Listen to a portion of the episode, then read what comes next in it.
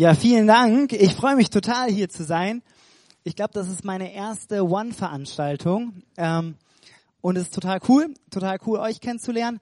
Ähm, nur kurz vielleicht noch, ich soll mich ja noch ein bisschen vorstellen. Ähm, ich bin mit meiner wunderhübschen Frau heute da. Ne? Ihr dürft ruhig mal applaudieren, weil die ist meine Frau. Ähm, genau, und äh, ich habe äh, vor 10, 12, gefühlten 40 Jahren äh, hier auch Jugend mitgemacht. Und deshalb kenne ich auch noch ein paar Jugendliche, die inzwischen auch alt geworden sind. Ne? Ist nicht nur bei mir so, sondern auch bei den Jugendlichen. Aber äh, ist eine total coole Jugend hier. Ich bin total Fan von euch ähm, und wir freuen uns total, heute hier zu sein. Und ähm, ich möchte euch ganz kurz ähm, ein bisschen was von meinem Herzen mitgeben und ich hoffe, das inspiriert euch. Ähm, ich finde es immer total genial, solche begabten Menschen zu sehen, wie wir hier heute auf der Bühne gesehen haben. Ne? Nils mit der Gitarre, die ganzen Musiker, das sind total begabte Leute, die einfach ihr Talent nutzen, was Gott ihnen geschenkt hat und äh, sie investieren das. Wenn ich jetzt aber die Gitarre nehmen würde, hier die von Nils, ne? Und da so ein bisschen äh, Nils äh, genau, der würde mich verprügeln. Aber ähm, wenn ich das machen würde und genauso versuchen würde wie Nils zu spielen, ich glaube, das wäre für euch eine Qual. Ihr seid höfliche Menschen hier, ihr würdet vielleicht mitleidig applaudieren, aber ähm, ihr würdet vielleicht nicht abhauen. In Düsseldorf hauen die dann auch ab, wenn ich Gitarre spiele. Nein, ich spiele ja keine Gitarre. Aber es ist so gut, wenn man die Begabung einsetzt, die man auch wirklich bekommen hat. Wenn ich jetzt ein Mikrofon nehmen würde und singen würde, wäre es noch schlimmer. Habe ich alles mal probiert. Ist nicht so, als hätte ich das nicht getestet. Aber ähm, genau, das will ich euch auch gar nicht antun. Wenn aber diese Dame, können wir meine PowerPoint starten, wenn diese Dame, ich weiß nicht, ob ihr die kennt, ich weiß auch nicht, ob ihr sie mögt, ist mir auch egal, ich mag sie nicht unbedingt vom Musikstil, aber diese Dame, wenn die das Mikrofon in die Hand nimmt, also wer es nicht weiß, das ist Helene Fischer, ne, für, für, für die Insider von euch.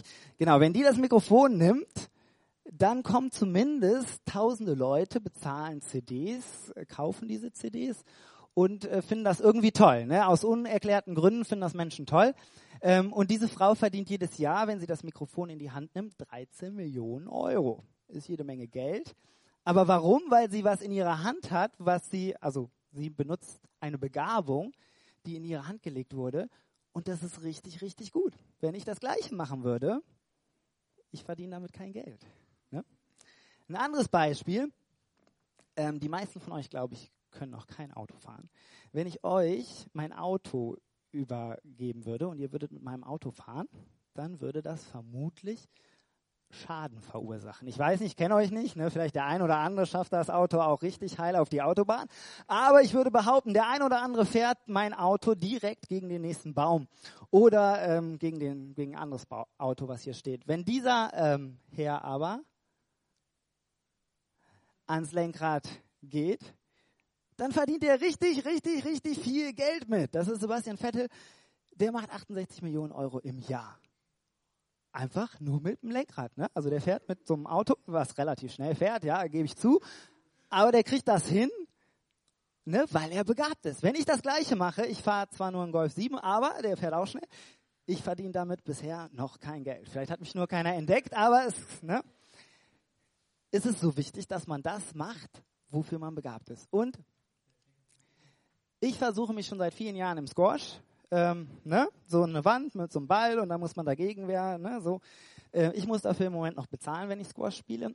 Wenn die Frau Kerber spielt, dann kriegt die nicht nur 68 Millionen, die kriegt im Jahr 82 Millionen Euro für Tennisspielen. Also natürlich mit Werbeverträgen, jetzt nicht für reines ähm, Tennisspielen.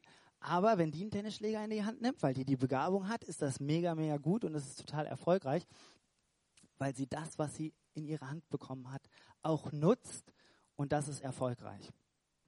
Und ich weiß nicht, wie es euch geht, wenn wir so Nils sehen oder einen Sebastian Vettel oder so, dann gucken wir uns manchmal solche Leute an und denken, boah, die sind so cool.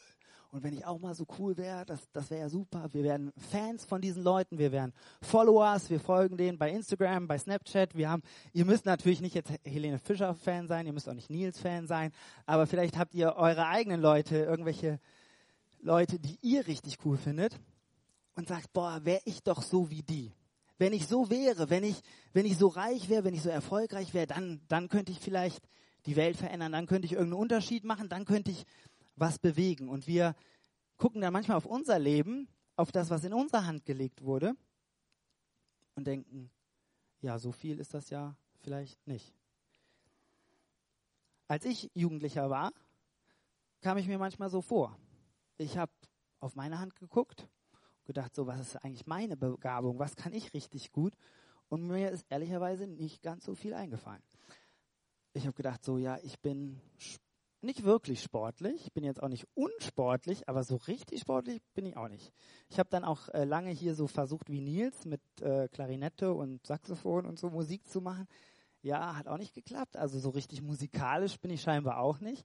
Dann habe ich gedacht, ja, ähm, vielleicht Schule, ne? Also bin ich clever.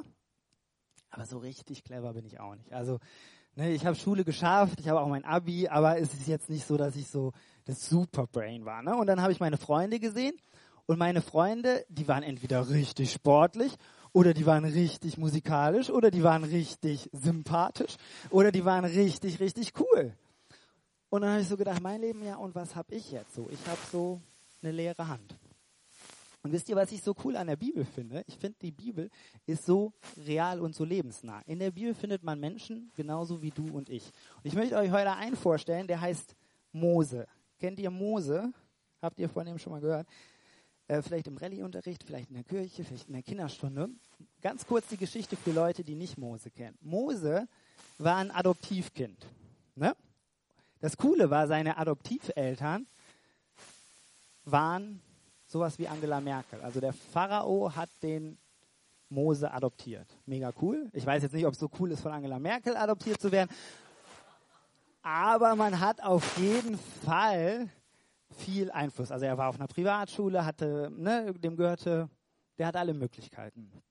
Das Problem war nur, der war ein bisschen cholerisch und aggressiv. Ich weiß nicht, ob ihr Brüder habt. Ich habe einen Bruder mit dem kloppt man sich auch ab und zu. Mose hatte auf jeden Fall ein Wutproblem.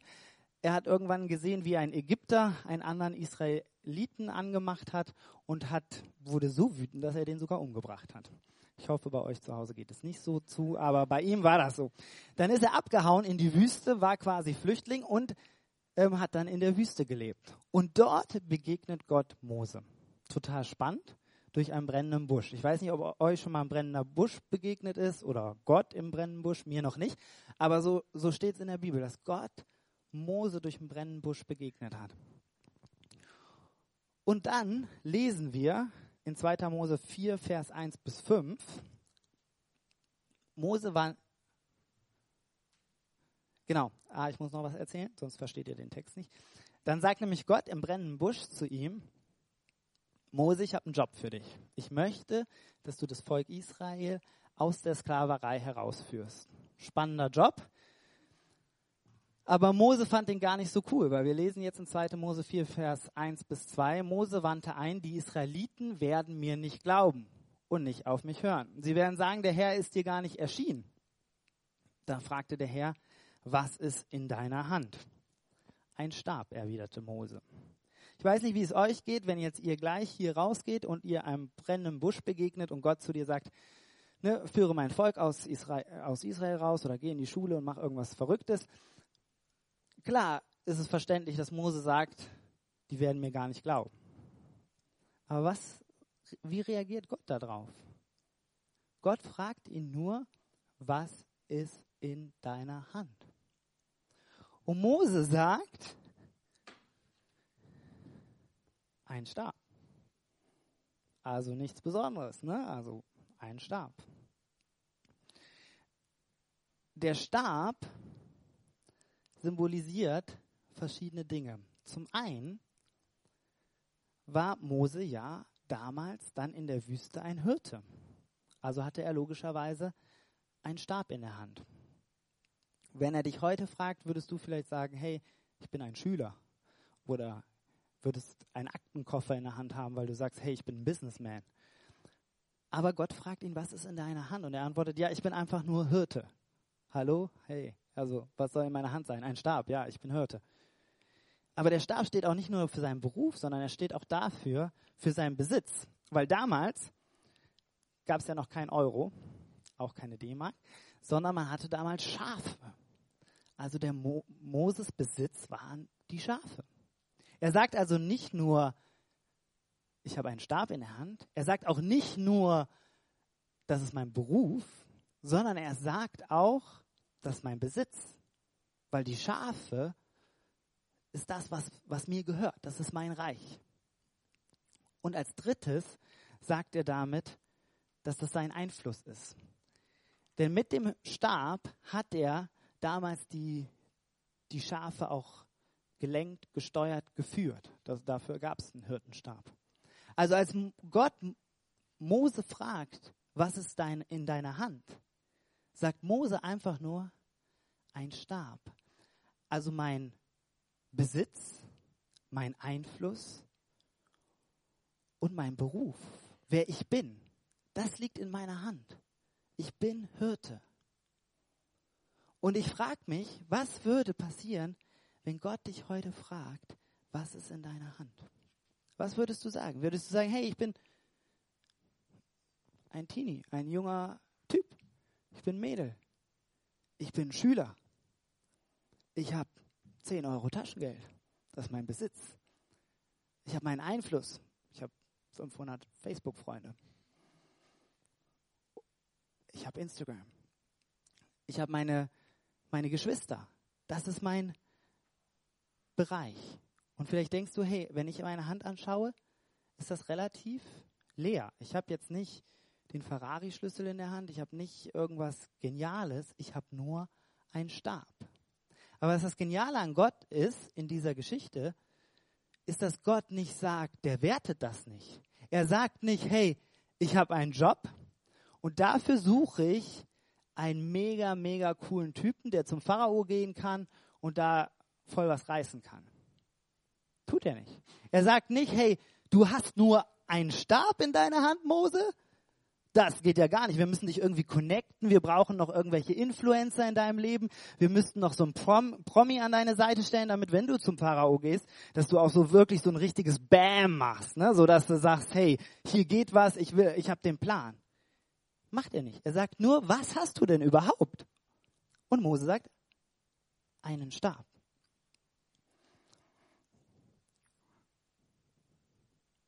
Und Gott hat auch uns irgendwas in die Hand gegeben. Und es ist egal, ob du jetzt denkst, ich habe viel in meiner Hand oder wenig. Da ist keine, da ist keine Wertung drin. Also vielleicht denkst du, ich habe nicht viel in meiner Hand. Aber das ist für Gott egal. Vielleicht denkst du auch, Mann, mega, ich habe mega viel in der Hand. Ich bin super begabt, habe super viele Freunde. Aber darum geht es Gott nicht. Gott geht es nur darum, wer bist du? Was hast du denn überhaupt? Was ist in dir drinne? Was sind deine Leidenschaften? Wofür brennst du? Was sind deine wo ist dein Einflussgebiet? Und dann sagt er zu Mose, das lesen wir dann weiter, im Vers 3, das habe ich schon gesagt. In 2. Mose 4, Vers 3 lesen wir, dann befahl der Herr Mose, wirf diesen Stab auf den Boden. Und sobald Mose das tat, verwandelte sich dieser Stab in eine Schlange. Krass, oder? Also sobald Mose bereit war, seinen Be Besitz, seinen Einfluss, seinen Beruf, alles was er war, alles wofür er brannte, auf den Boden zu werfen und loszulassen, konnte ein Wunder geschehen. Und eine Schlange kam raus. Und das Spannende bei Gott ist, Gott hat diesen Stab von Mose benutzt durch sein ganzes Leben. Mit dem Stab, ihr kennt alle die Geschichte, glaube ich, teilte Mose das Meer. Ne, es gibt verschiedene Comicbilder und Kinofilme darüber, wie Mose mit dem Stab so steht und das Meer teilte sich. Mit allem, was ihn ausmachte, geschahen die Wunder. Er schlug auf den Felsen und Wasser sprudelte heraus. Dieser Stab, diesen Stab gebrauchte Gott durch so ein ganzes, ganzes Leben. Und es war nur ein Stab, es war nur ein Hirtenstab. Warum macht Gott das? Weil Gott jedem von uns, was in sein Leben gelegt hat, jedem, der heute hier sitzt, hat Gott was ganz, ganz Persönliches gegeben. Und es geht nicht darum, dass wir sagen, hey, ich möchte werden wie Helene Fischer. Gott sei Dank nicht. Es geht nicht darum, dass wir sagen, hey, ich will wie Sebastian Vettel, wie sonst wer werden. Sondern es geht darum, dass wir das entdecken, was Gott dir und mir in die Hand gelegt hat. Und wenn wir das loslassen, und Gott zur Verfügung stellen, dann kann was Geniales daraus passieren. Und Gott möchte nicht, dass du, dass du so bist wie jemand anders, sondern er möchte einfach nur, dass das, was er dir gegeben hat, dass du das einsetzt, um Gesellschaft zu verändern, um das zu bewegen, wofür Gott dich in dieses Leben gestellt hat. Und das finde ich so total faszinierend. Gott gebraucht gewöhnliche Menschen, um Außergewöhnliches zu tun. Aber dafür müssen wir das, was er in uns hineingelegt hat, auch nutzen und nicht die ganze Zeit versuchen, jemand zu folgen, die ganze Zeit zu versuchen, irgendjemand anders zu sein, sondern wir müssen das nehmen, was Gott uns gegeben hat und ihm hinlegen. Und genial ist, dass er das durch die ganze Bibel durchgemacht hat. Ich weiß nicht, ob ihr die Geschichte kennt. Es gab mal einen kleinen Jungen, der hatte ein Pausenbrot. Drei Brote, zwei Fische. Und er ging zu Jesus und sagte, hey, also Jesus hat gepredigt, das ganze Volk war hungrig und er ging mit diesen drei Broten, zwei Fischen zu Jesus und sagte einfach, hier, ich gebe dir mein, das, was ich in der Hand habe. Und Jesus konnte damit die ganze, das ganze Volk füttern. Füttern ist ein falsches Wort, äh, Essen geben. Essenreich. Oder wir kennen die Geschichte von David. David hatte eine Schlinge und fünf Steine in seiner Hand. Und Gott gebrauchte diese Schlinge und diese fünf Steine damit, dass ein Riese getötet wurde. Er brauchte nicht so zu sein wie Saul mit Panzer und sonst was, sondern er konnte einfach so sein, wie er war. Aber als er das Gott zur Verfügung gestellt hatte, konnte Gott es nutzen und mächtig, mächtig gebrauchen. Und ich glaube, dass Gott was in dein Leben reingelegt hat, was er gebrauchen möchte. Was wäre, wenn Gott dich heute auffordern würde, die Begabung, die in deinem Leben ist, zu nutzen und ihm hinzulegen? Dein Einfluss, alles, was du hast, wofür du brennst, deine Leidenschaft. Würden dann nicht plötzlich junge Leute aufstehen und die und campen und die Umgebung erschüttern? Würden wir dann nicht Leute haben, die, die plötzlich in der Politik aktiv werden, die plötzlich im Umweltschutz aktiv werden, die plötzlich Flüchtlingen helfen, die plötzlich nicht sich nur noch um sich selbst drehen, die nicht nur ähm, vom nächsten Kick, von dem nächsten Event leben, sondern die würden anfangen und sagen, hier bin ich Gott, gebrauche mich, lass mich, lass mich irgendwo Menschen helfen. Und ich glaube, dass da so viel Potenzial drin steckt. Ich glaube, dass wir hier Leute heute im Raum haben, die geniale Erfindungen haben werden für, für Jobs, für kreative Ideen. Aber das geht nur, wenn wir nicht versuchen, so zu sein wie andere, sondern einfach so zu sein, wie wir sind. Ob das viel ist oder wenig. Ob Gott dir viel oder wenig in deine Hand gelegt hat, ist völlig egal. Ist völlig wertlos. Aber das Entscheidende ist, dass du das, was in deiner Hand ist, sagst, Gott, hier bin ich. Ich gebe dir das und gebrauche mich. Ich war jemand, der es gehasst hat, vor Leuten zu stehen. Ich habe es gehasst, im Mittelpunkt zu stehen, zu leiten. Und als ich 18 war, sagte Gott, also hatte ich ähm, die Chance, einen Kinderdienst hier in der Gemeinde zu leiten. Und ich habe gesagt, nein, ich will das nicht machen. Ich will zwar, dass Kindern geholfen wird draußen, aber ich will nicht irgendwie hier Verantwortung übernehmen. Weil es aber keinen gab, habe ich irgendwann gesagt, ja gut, ich mach's, ich mach's. Hauptsache irgendwie den Kindern wird geholfen. Und ich habe Gott gesagt, das, was ich in der Hand habe, das lege ich dir hin. Und er hat das so gesegnet, dass über die letzten zehn Jahre zig hundert Kinder, auch jetzt in Düsseldorf, einfach gesegnet wurden, dadurch, dass ich mich getraut habe. Ich wollte nie predigen, ich wollte nie vor Leuten sprechen, weil ich das gehasst habe. Ich habe das schon in der Schule gehasst, Referate zu halten. Aber als ich, ich war dann irgendwann in ähm, New York und jemand kam auf mich zu und sagte, ich möchte, dass du nächsten Samstag predigst. Das Problem war, da waren tausend Leute in dem Raum, wo ich predigen sollte. Und ich habe gesagt, das geht niemals. Ich kann nicht, also ich kann nicht Englisch sprechen. Das war dann New York, ne, logischerweise Englisch. Wie soll ich dann noch in einer fremden Sprache predigen? Das geht nicht. Aber ich habe gesagt, Gott, wenn du das willst, ich leg dir das bisschen, was ich habe, meine Menschenfurcht, meine ganzen, was meine fehlenden Englischkenntnisse, lege ich dir hin und du das nutzen. Und Gott hat es gesegnet. Und ich durfte immer wieder und immer wieder und immer wieder predigen. Und jetzt finde ich es nicht mehr schlimm. Aber es ist so wichtig, dass das, was du hast, dass du das hinlegst. Weil wer weiß, was Gott mit dir vorhat. Vielleicht haben wir Musiker, die Gott gebrauchen möchte. Vielleicht hat Gott kreative Ideen mit dir vor. Aber das wird nur funktionieren, wenn du bereit bist zu sagen, hey Gott, hier hast du das. Und das hat Mose gemacht. Und wir lesen dann zum Schluss in 2. Mose 4, Vers 4. Also der Stab lag auf dem Boden, es war wieder eine Schlange geworden. Und dann lesen wir, der Herr aber forderte ihn auf, packt die Schlange beim Schwanz. Mose griff nach ihr und sie wurde in seiner Hand wieder zum Stab.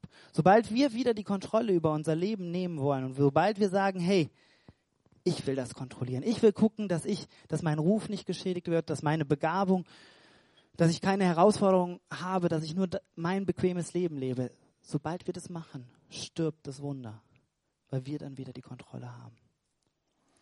Und ich komme zum Schluss und würde gerne bitten, dass die Lobpreisband nach vorne kommt.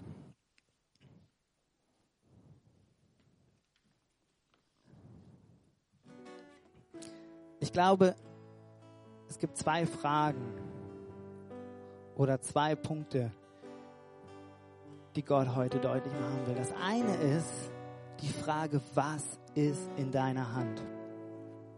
Ich glaube, dass Gott dir ganz persönlich diese Frage stellen möchte. Und es ist wichtig, dass du dir das mal überlegst. Zu gucken, vielleicht hast du das Gefühl, dass du nichts in deiner Hand hast.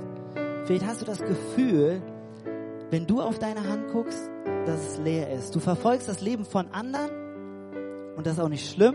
Wir dürfen Fan von anderen sein, aber wir dürfen nicht vergessen zu gucken, was Gott in unsere Hand gelegt hat. Und ich glaube, dass Gott dir heute persönlich zeigen möchte, was er alles in dich hineingelegt hat. Dass du wunderbar gemacht bist, dass Gott einen Plan für dein Leben hat und dass du nicht per Zufall heute hier in Campen sitzt und nicht per Zufall dein Leben lebst. Wie traurig wäre das, wenn begabte Leute, wie ihr das seid, ihr Leben einfach nur so dahin leben.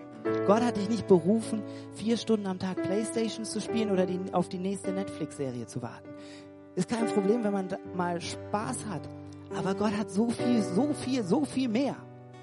Und er hat jedem von euch was in die Hand gelegt. Und ich glaube, dass Gott euch zeigen möchte. Und ich möchte dich motivieren, wenn du es noch nicht weißt und auf der Suche bist, das ist total normal. Ich, wie gesagt, ich bin immer noch auf dem Weg und ich habe auch damals, als ich Jugendlicher war, habe ich mich ganz, ganz aufgefühlt, dass ich nichts in der Hand habe. Aber ich möchte dich heute einfach motivieren, wenn es dir so geht, wir werden nachher hier die Anna und den Urs hinten im Bereich haben. Du kannst einfach für dich beten lassen, dass Gott dir zeigt, was er dir denn alles in, sein, in deine Fähigkeiten gegeben hat, in deine Hand.